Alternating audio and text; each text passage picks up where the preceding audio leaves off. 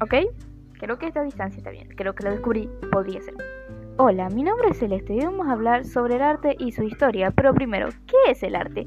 El arte es una forma de expresar sentimientos, emociones y pensamientos.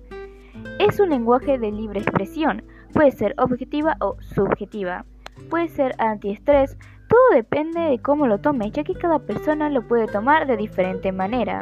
Ahora vamos con su historia. Nos vamos a ir a la prehistoria, en donde el humano hace su primera expresión artística, pero ¿cómo lo hacen? Haciendo representaciones en las cuevas de animales de caza y de recolecta. Este tipo de pintura se llama arte rupestre. También tallaban esculturas llamadas Venus, que se creían que eran dioses de la fertilidad, ya que tenían una gran figura, por así decirlo.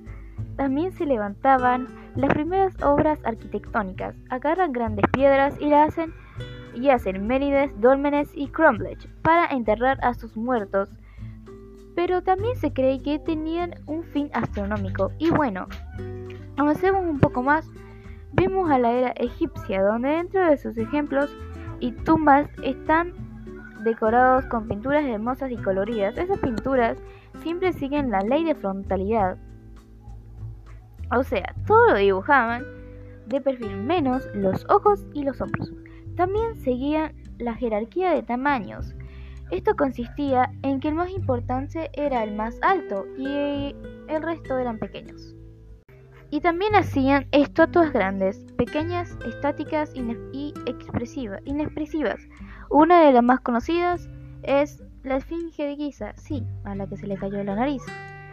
Y ahora, atención, que llegamos a la antigua Grecia y a ello llegamos a cima de la perfección artística. Cuando hacen esculturas llegan a, un, a donde nunca antes crean el ideal de belleza escultórica.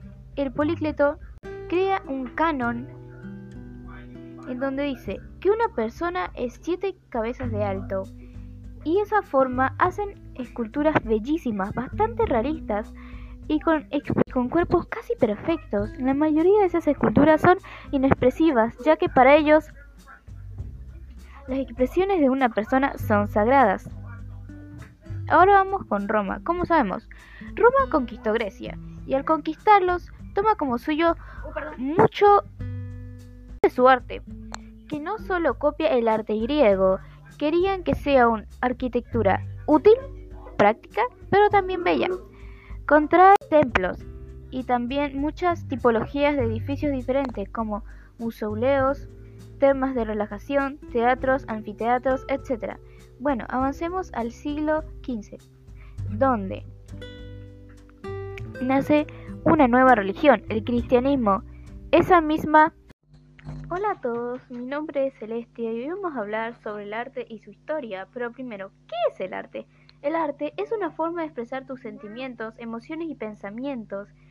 Es un lenguaje de libre expresión que puede ser objetiva o subjetiva, puede ser un antiestrés, todo depende de cómo lo tomes, ya que cada persona lo puede tomar de diferente manera. Ahora, vamos con su historia, nos vamos a ir a la prehistoria, en donde el humano hace su primera expresión artística.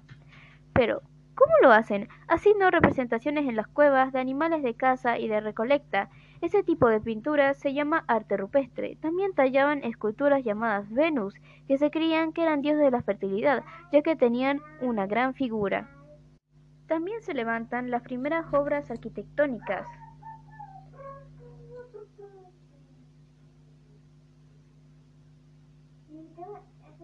Mm, esto no está bien.